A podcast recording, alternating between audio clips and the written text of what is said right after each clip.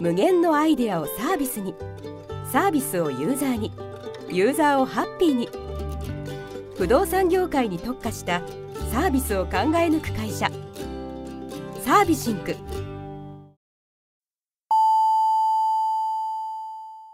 ウェブディレクションやってますラジオ。この番組は東京でウェブディレクターをしている名村がウェブディレクターとして思っていること感じていることをお伝えしているインターネットラジオです。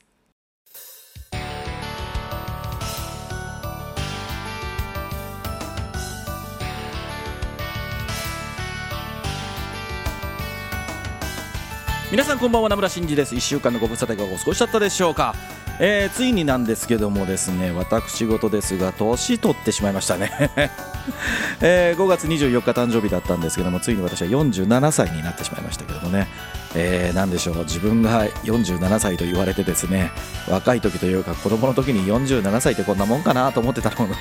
全くそこにたどり着いてない感じがしてるんですけどもね。こうこの年でこんな感じでいいんでしょうかねオフィスに来るのもいまだに私服で動いてますからねなんか僕の子供の頃って47歳とかってちゃんとスーツ着てさ仕事してるんじゃないかなとかって思ってたんですけども全くそんなことはございませんでしたということで、えー、まだまだ頑張っていかなきゃいけないなと思いつつもまあ一つ年取ったんでね、えー、いい節目になってるかなと思ってますけども。まあ、そんなこと言ってたらですねおはがきいただきました。たくさんいただいてるんですけどもありがとうございます、えー、早速ですけれどもラジオネームマサさんからいただきました。お誕生日おめでとうございます。経営の大先輩これからもよろしくお願いいたします。ということでね、えー、ありがとうございます。そんな風に言っていただけるほど頑張ってないんですけどもよろしくお願いいたします。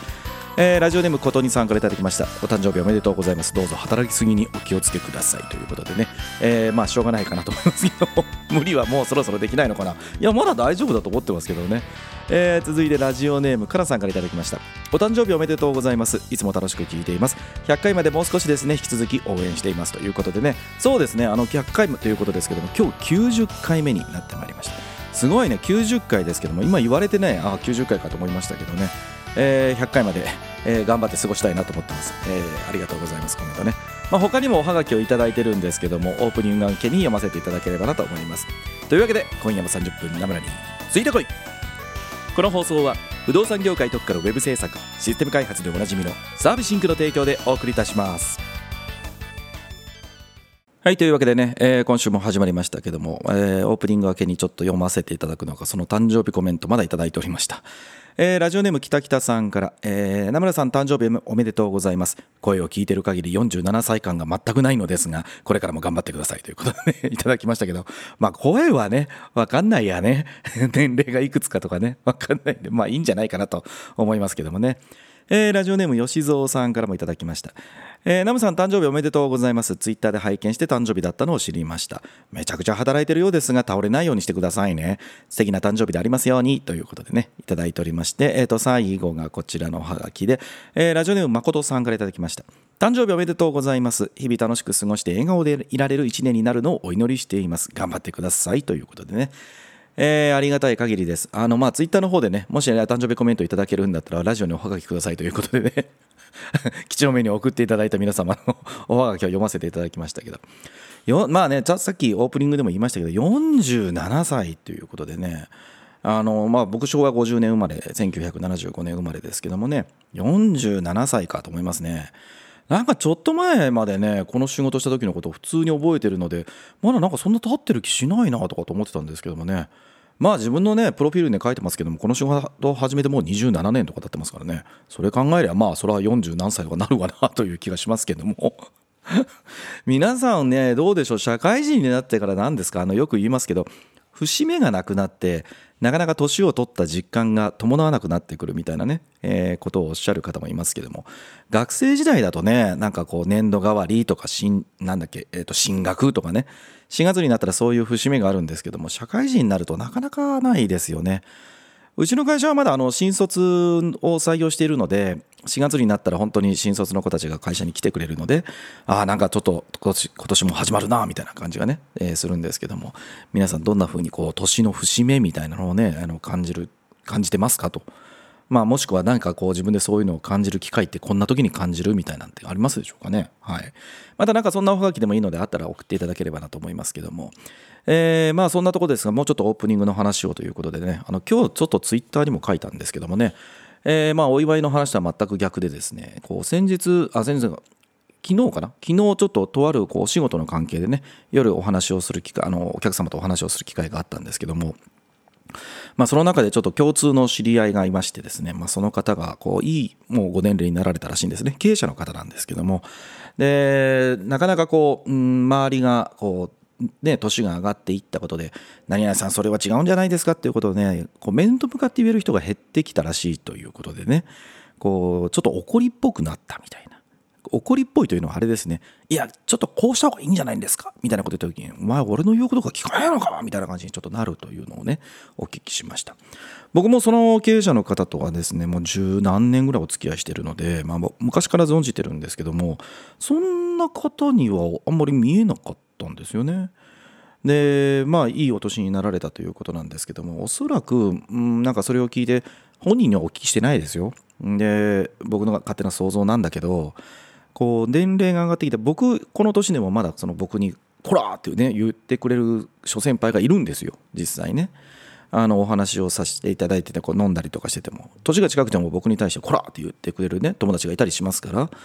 でそれが多分50になり60になりっていう年にね差し掛かってくると、まあ、周りの方もね仕事でいろいろあったりとかとか立場もちょっと変わったりとか何だったら一回り上の人がもう会長とかもう下手したら引退を普通にしてて老後になっちゃったみたいな形でやっぱり自分は仕事してるでもその諸先輩方が仕事を離れてしまったみたいな年になってくるとなかなかこうお前それはどうなんだっていうことをね言っていただける方が減ってきてしまうんじゃないかなということをねちょっと感じたんですよ。で何でしょう実るほど神戸を垂れろってわけではないですけどもやっぱりなんか初心忘るべからずとかっていう格言とかあるじゃないですかことことわざ？格言？なんかね。でやっぱああいうのって昔の人の知恵なんだなというのはこうだんだんだんだん若い時ちょっと意味分かんなかったけどだんだんだんだんこうやって年取ってくるとああそういうことなのかなっていうのをちょっと実感してきますよね。ちょうど僕がなんかそのこう年齢的な間にいるような感じじゃないですか なんかそんななんだそんな昔の言った人のことなんか正しいのかよと思いながら上の方々があれあれ？みたいなことをちょっと思ったりして、えー、その間に両方を見ててね、まあ、若いこと思うよねと思いながら上の方はなんでそれを忘れた？みたいな感じを ちょうど思うことが、えー、感じれるような年が今の自分なんじゃないかなと思ってるんですけどもね。まあどうなんでしょうね。あと10年とか僕経った時にどんなこと言ってますかね。えー、この時のこの放送は残ってるかもしれませんので その時に誰かが「お前10年前にこんなこと言うとったやんけどなんでそうなってしまったんや」みたいなことをね、えー、言われないように気をつけていきたいなと思ってますけどもね、まあ、そういう自戒のためをあの自分を戒めるためにもね、えー、そういったことを忘れないようにと思ってますけどもね。はい。であの今週なんですけども、おはがき、まあ、あのいつもの通りで、ね、おやいただいてますので、今日はそちらの方にスライディングしていきたいと思います。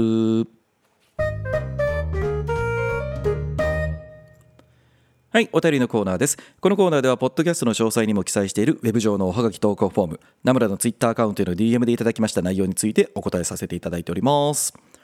えーと、まず最初はこちらにしましょうか。ラジオネームロンロンさんからいただきました。ナムラさんこんばんは。よく仕事にとってコミュニケーション力が大事と言われると思います。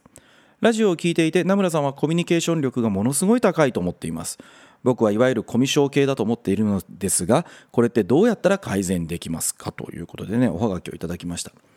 えー、そうですねコミュニケーション力僕高いのかな？まあ何人かに高いとかって言っていただけますけどどうでしょうね？でも上がり症ですよめちゃめちゃ。誰も信じてくんないけどいやもうこれは本当ですよ。あの自分が役者をやってる時に本当に上がり症なのでねあの苦労しましたし今も何でしょうリアルのイベントがねないからあんまりそういうことは感じなくなりましたけど CSS ナイトでもリアルでやってた時に登壇させていただいたりとか、まあ、名古屋とかねダブキャンさんとか大阪でもとかねいろいろなところであの登壇させていただくことありますけどやっぱり直前めちゃめちゃ緊張しますもんね。でまああのコミュニケーション力が大事だみたいな話ですけどもまあ改善っていう話ですけど何でしょうねこのコミュニケーション力が大事っていうことでこうくくってしまってること自体も僕は正直言うとどうなんだというのは思ってることなんですよ。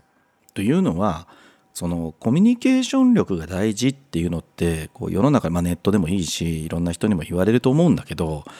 なんかそれが大事っていう話をして、まあ、くくってしまってること自体がなんかそこから先考えなくなっちゃってんじゃねえかなみたいなことを思うんですよね。あの大事は大事だと思いますよ。でやっぱりお客さんとっていうか仕事？仕事をしていく上で言えばどうやったって人と人とコミュニケーション取るわけですよ。えーそれをしないという仕事って基本的にはないんじゃないかなと思うんですよね。なので、まあ、人と話をする、まあ、コミュニケーションを取る相手の気持ちを分かる自分の気持ちを伝えるみたいなことってそれは大事は大事だと思うんですけどもなんかそれをねこう、まあ、さっき言った通りでコミュニケーション力が大事、えー僕は自分が苦手だからコミュニケーション力がないっていうふうにこう考えてしまうっていうのもなんかもったいないなって気がするんだよね。でまあコミュニケーション力っていう話で言うなら例えば自分が喋る方が得意、えー聞く方が苦手とかっていうのってあると思うんですよね。こうちゃんと分解しましょうということですよね。でコミュニケーション力っていうことでこれまあお仕事での話につながるのでやっぱりこう分解してできるとことできないとこちゃんと分けてって考えてた方がいいと思うんですよ。例えば人と会ったら赤面恐怖症とかっていうのもね一番上で言うと含めてなかなかこうどどうどう喋ろうかみたいなのが苦手な人もいればでもゆっくり落ち着いて文字で書けば別に大丈夫っていう方もいらっしゃるじゃないですか。で今の時代ねそれこそチャットであるとかメールであるとか、まあ、そういったものでコミュニケーションを取ったりするってことなので必ずしも例えばべしゃりが上手かも下手かみたいなことだけでコミュニケーション力があるかないかって話じゃないと思うんだよね。なので、まあ、一番最初その自分が文字で喋る方がいいのか人と喋る方がいいリアルでね喋る方がいいのかとかであとヒアリングとかっていうのも多分あるじゃないですか。コミュニケーションってあの聞一方的に話すことだけじゃないからさちゃんと人の話を聞いてだからどうですかって話だからやっぱりその聞くとかっていうとうんなんか傾聴とかって言葉もあったりしますよねあの傾いて聞くって書く傾聴っていうのもあるじゃないですか。僕とかねこうついつい話を聞いてるとああこの人の言いたいことはきっとこうなんじゃないかなってわーって頭の中で考えてしまってあのそれってはとかって言ってしまうんですけども なのであの傾聴力ない方だと僕は思いますけども あのそれが得意な方もいらっしゃると思うんですよ。でそういった方って聞き上手なので相手は話すのがすごく話しやすいっていう方もいらっしゃると思いますよね。なのでこのコミュニケーション力が大事っていう話で言えば自分がまず何が得意なんだっけ苦手なんだっけとかっていうのもちゃんと考えた上で自分に得意な全部得意じゃあじゃ逆だ全部不得意って言うんだったらうんちょっと困ったなって感じですけどでもこうやって僕にハガキを送ってくれてるって方は少なくともなんか僕のこのラジオを聞いてくれてるわけじゃないですか。で聞くっていうことはこのこのポッドキャストを聞くって人が何でしょう全く仕事をかかにえ仕事をやってない方で僕のポッドキャストを聞いてる方っているのかな？あんま想像がつかないんだけど、まあ、たまたまなんか聞いてみたっていう方がいらっしゃるかもしれませんけどねこうやってわざわざロンロンさんみたいにおはがきを送っていただける方っていうのはきっと何かしら仕事をされていてそこで困ってるからこうやっておはがきを送っていただいたと思うのでまあ人とコミュニケーション少なからず取ってると思うんですよ。なのでどこから自分がああ違う違う自分がどこが苦手なのかってことからちょっと分解していってなんだ俺得意なところはあるじゃないかと、えー全部が全部苦手じゃないじゃんというところから始めていただくのもいいんじゃないかなと思いますけどもね。であとは何でしょうもうコミュニケーションは結局こう人と壁打ちする以外になかなかこう上手になる術っていうのはないんじゃないかなと思ってます。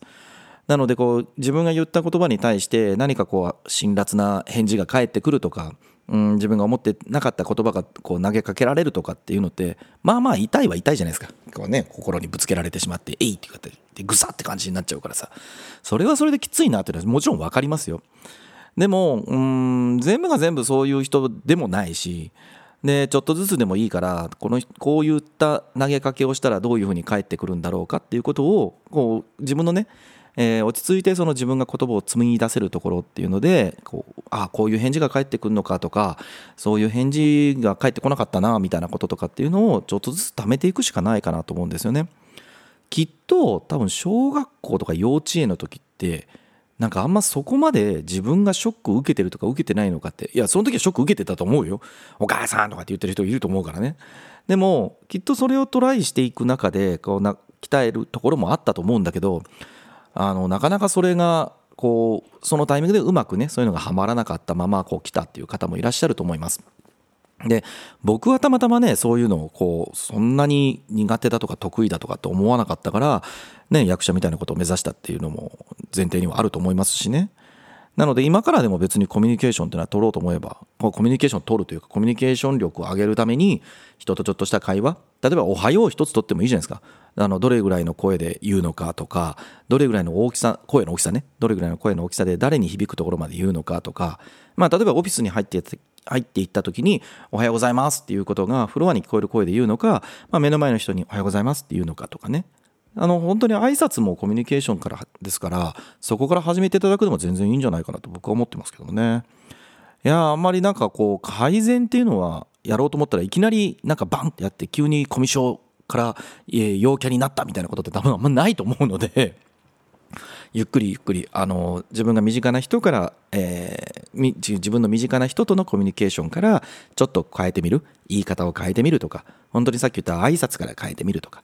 でちょっと挨拶をいきなり大声で言うのが恥ずかしいとかっていうのであればちょっと大きな声ちょっと大きな声ちょっと大きな声っていうことで毎日ちょっとずつ大きく声をしていったらいつの間にかみんな別にそれぐらいの声で言うのが普通になってると思うのでね。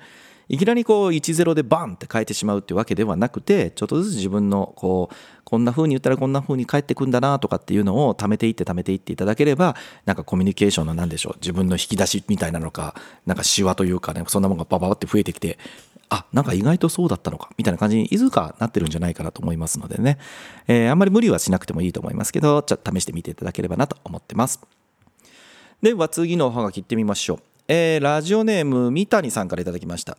名村さんこんばんは初めてメールしています。えー、名村さんはディレクターは言葉が最大の武器って言ってるのを何回か聞いたことがあります。それはお客様への言葉遣いのことをおっしゃってるんですか？それともドキュメントに書く語彙力のことだったかだったりしますか？詳しい話をぜひ聞いてみたいです。ということでいただきました。そうですね。うんよく言ってる方だと思います。ディレクターは言葉が最大の武器っていう言葉であの話ですけどもね。えーとこれは別にどっちかってわけではないですね。あのお客様へお客様とお話をする時の言葉遣いもそうだと思いますしでまあ次ねドキュメントに書く語彙力っていうことですけど語彙力自体語彙力そのものもそうだと思いますしもちろんドキュメントに書く上での文章とどうやって書くかとかっていうのね、えー、話もそうだと思います。ただあのさっきのねロンロンさんのお話じゃないんですけどもうんとこの言葉が最大の武器って言ってるのってディレクターは、まあ、もちろんその WBS を書いたりとかガンドチャートを引くとかねえー、あとはワイヤーフレーム書いたりとか企画書書いたりとかっていうことをしてるじゃないですか。で僕は何でしょうそのもちろん作業だったりするし仕事だからそれは大事は大事よ。あのいいものちゃんと作りたいとかっていうのはあるんだけどもえっとディレクターの仕事っていう話で言えばやっぱりお客様とお話をしていて相手がどういうことに悩んでらっしゃるんだろうかなとかでお客様と膝を突き合わせてカンカンガクガク話をしてですよ。でこれでしようみたいなことをやっぱりお客様に伝えなきゃいけないとかできればそれはこうなんでしょう頭の中にはねこう空前絶後のいいアイデアがあるわけですよ。それをお客様に伝える時にこうなんでしょうパワーポイントなのか何か分かんないけど企画書に落とすとかプレゼンをするとか普段のミーティングの中でお客様に話をするとかって時にできるだけそれを小さく小さくしないようにこう頭の中にあるアイデアをできればそのままお客様に伝えるようにしたいわけじゃないですか。ましてやね、間違った解釈をされるとか、そういう意味じゃ、意味と思わなかったみたいに受け取られてしまったらもう最悪だと思うんですよね。なので、そのためには、自分の頭の中にある、なんでしょう、言葉になってない感覚とか概念みたいなもの、それをどういうふうにすれば相手にできるだけ過不足なく伝わるかっていうことは、僕はやっぱすごく大事にしたいなと思ってるんですよね。なので、言葉が最大の武器って言ってるのは、うん例えばさっき企画書ってちょっと言っちゃいましたけど企画書だってうん仮に絵だけ、うん、インフォグラフィックスとか絵だけで全部作ってたとしても、えー、それは何か頭に概念があってそれを文字にするで文字にしたものをやっぱり絵のが分かりやすいっていう風に変換してってる結果だと思うんだよね。で考えるとやっぱりその一度言語化するしかもそれが自分の頭の中に浮かんだアイデアをできるだけ小さくしないようにこう適切に他の人に分かるようにするっていうこと自体が僕はディレクターにとって一番大事なんじゃないかと思うんですよね。あの他のセミナーでやらせていただいた時にこうお金のねお金とかに関することのお話をさせていただいたことが以前昨年だったかな CSS ナイトでやったんだけどもその時に多分言ったような気がするんだけど僕企画書はあ違う違う違う見積書は企画書ですって話をしたことがあるんですよ。これあの見積書も例えば金額を書いていて項目があってバンってやって総額が分かるものですみたいなね話じゃそう言っちゃえばそうなんだけどやっぱり見積書というか僕らの仕事うんと定額のね、え、ランディングページおいくらですとかバナーおいくらですと仕事をされてらっしゃる方もいると思いますけどもまあなんかサイト作ってくださいみたいな話になったらまあ1ページなのか10ページなのか1000ページなのかによっても当然見積もりが変わってくるのでやっぱり僕らの見積もりって定額で定額というかまあなんか右から左にこの金額でポンってわけにはいかないと思うんですよ。そして、えっと、いろんな制作会社さんのディレクターの方々がそれぞれの思惑で見積もりを出されてらっしゃるのでやっぱり受け取ったお客様にとってはどれが正しいんだみたいなことを思ったりすると思うんですよね。そうなるとやっぱりその企画書に企画書じゃない見積書に書かれてる内容でこれはこういうことなのかだからそうかこんだけの金額がかかるんだとかそれを分かっていただかなきゃいけないと思ってます。で見積書を全部こう1から10まで毎回毎回ねあのお客様の関係者に説明ができるわけでもないじゃないですか。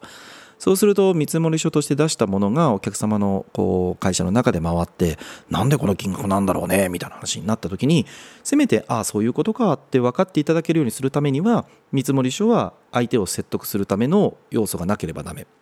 となると僕はやっぱり企画書と同じでこういう意味でこれは書いていて、えご理解をいただけないでしょうか提案に乗っていただけないでしょうかっていうことが伝わるような内容になっておくべきだと思うんですよね。なので例えば見積書の適用とかもどういうふうに書けばいいんですかみたいなことを聞かれることもあるんですけど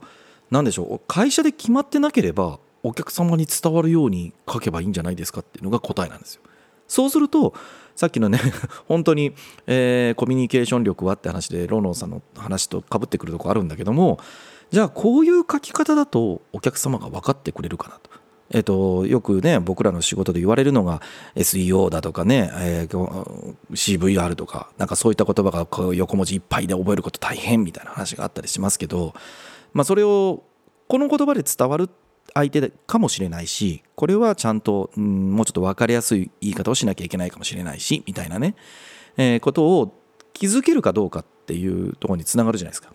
で、まあ、それがコミュニケーションにもかかってきてでそれを伝えたい伝わってほしいできればあどういう相手の方が誤解をせずなあ誤解をしない言い方をしたいっていうふうになるとやっぱりいろんな言葉を知ってるべきかなと思います。ですので僕がお客様への言葉遣いのこともそうだしドキュメントを書く語彙力っていうのもそうだしって言ったのはどっちも変わんないんだよね。結局相手に説明して納得をしてもらうなんか前も言ったような気がするけど僕はなんかディレクターは、えっと、お客様に何かを伝える時とか、まあ、チームのメンバーでもいいんだけどさその時には説明ではダメで説得であるべきだというふうに昔からずっと言ってました。で語源がそれが正しいかちょっと分かんないんだけど説得って言葉って僕は説明して納得するっていうことのあ合わさった意味なんじゃないかなと思ってたんですね。まあ今も思ってるんだけど。なのでよくお客さんに説明したんですけど理解いただけないんですみたいな話ってそれは一方的に伝えてるだけなんだからお客さん納得してないからそれはうんって言わないよみたいな話だと僕は思ってるんですよ。だから説明して納得をいただくための言葉って何だろう？言い方って何だろう？どういうふうに言えばいいんだっけ？みたいなことがこうやっぱりずっと頭の中には考えてたりします。でそれは自分の言い分が通るんだったら仕事なんて楽なもんなので、ね、なかなか自分の言い分だけでは伝わらないわけじゃないですか。なのでお客様のメリットって何だろう？お客様が感情的にもいいなとかあなたと一緒に仕事したいとか言ってもらえるのかってもう全部含めてやっぱり言葉が武器なんじゃないかなと思ってるのでこういう言い方をしておりました。えー、三谷さんなんか答えになってますでしょうかね？えー、いろんな言葉ってもう日本語もでも難しいよね。本当に思うよ。どういう言い方をしたらいいんだっけなとかっていうのは本当に年を取れば取るほどねあの今週誕生日でしたけど 年を取っちゃったんで言うんですが。だんだんねだってなんか言葉知ってるでしょとかなんか若者言葉使ったら一周待って恥ずかしいわみたいな年になっちゃいましたからね。あの年相応の言葉って何ぞやって感じはしますけどもなかなかね 答えがあるものではないので難しいんですが、えー、頑張っていただければなと思います。ではもう一枚いってみたいと思います、えー、ラジオネームにゃんこ先生からいただきました。名村さんこんばんは。先日あこれねごめん。先ににゃんこ先生謝っとく。あのすっげえ読むの遅くなっちゃったんで改めてなんですけど これ聞いてる人見て聞いたら分かっていただけますから、えー、名村さんこんばんは。先日のディレクター談義に参加させていただきました。名村さんと長田さんのクリティカルシンキングの話は個人的にはとても難しかったです。ね、あのこれで分かったと思いますけど前々回のディレクター談義へのご感想をいただいておりました。2ヶ月近く読めなくて本当にごめんなさい。えー、ただ全体を通して自分が、えー、ものすごく性善説で考えていたということに気がつきました。別にこれは僕が善人という意味ではなく仕事面で自分の常識において当然こうなるに決まってるよねということしか考えてなかったってことです。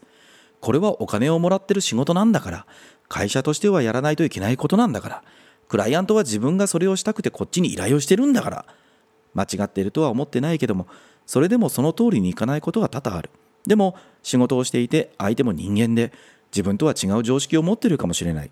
間違えてるのかもしれないけどもそういった人の考ええ、そういった人のことや思考を考えておくということかなと思ってセミナーを聞いていました。また次回のディレクター談義も楽しみにしています。ということでね、えー、先日のディレクター談義を楽しんでいただけたんでしょうか？ご参加いただけたかちょっと分かんないけども。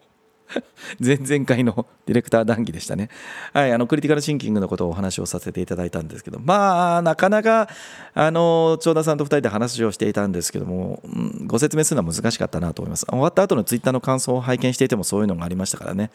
えー、僕もなかなか伝えあぐねてたなというところはあります。でもね、このにゃんこ先生が書いていただいている、うん、性善説というかね、えーと自分の常識か。自分の常識とかっていう中でこれはまあ例えばさっきねあのにゃんこ先生書いてますけどこれはお金をもらってる仕事なんだからやるべきであるとか。っていうのはもちろん間違ってはいないんだけどもでもそれでも例えば仕事をねなかなかうまく進められない人とか場合によってはサボっちゃった人とかもいていやいやいやお前これ仕事なんだからっていう話をね言いたくなる気持ちはわかる。それはすごくわかる。けどもそれをできなかったやらなかったっていう人にはそれはそれで何か正義とは言わないけど事情があったと思うんだよね。なのでそれって何なんだろう？その人にとってのできなかった理由って何なんだろうとかっていうことに、まあ、思いを馳せるというのもその自分の考えだけじゃないところに、えー、答えがある、うん、自分の考えてるまああれね、えー、クリティカルシンキングキングの中で言えば自分の考えにも癖があるっていうのがね一つ大きなキーになってますけども自分がこれは正しいと考えていること自体も本当に正しいのかっていうのはね、えー、常に疑えるかどうかっていうのはすごく大事だと思います。あとは何だろうね僕がクリティカルシンキングで一番自分に課してるっていうのは自分の感情をどこまで削れるかっていうことですね。あのやっぱりねこうなんか特に嫌なこととかあった時って感情が先に立っちゃうんですよだって人間だものみたいな セリフになるけど。でも僕がイラってしてることとか僕がプンスか怒ってしまうこととかっていうのはそのその物事に対して正しいか間違ってるか別じゃない。別だったりすることもあるわけですよ。僕は嫌だけど別にそそれだから嫌だから別にノーってわけではないこともあるからね。なのでこううんあこれは困ったなって時とかによくあるんだけど自分がこうそれをやりたくないとかその状況が嫌だからとかってことでなんか自分の感情のままわーっと突っ走ってしまうことだけは戒めるようにしてるんですけどもね。まあそれがクリティカルシンキングの一つの使い方でもあるかなと思います。はい。えー、まあ難しかったということでね、えー、まあそれもこういった感想もあったので前回は あの雑談会にしようということでゆるゆるゆるふわふわ喋ってたのが前回ですけどもね、えー、また、あの、再来月ぐらいかな。今日5月ですから来月再来月ぐらいに長田さんと2人でね、えー、させていただこうかなと思ってますのでにゃんこ先生その時また参考いただければなと思ってます。はい、ということで皆様からのウェブディレクションウェブ制作の疑問質問のハガキをお待ちしています。ウェブ上のおはがき投稿フォームナムラのツイッターアカウントへの DM からラジオネームをつけてお送りください。これからも楽しいおはがきお待ちしています。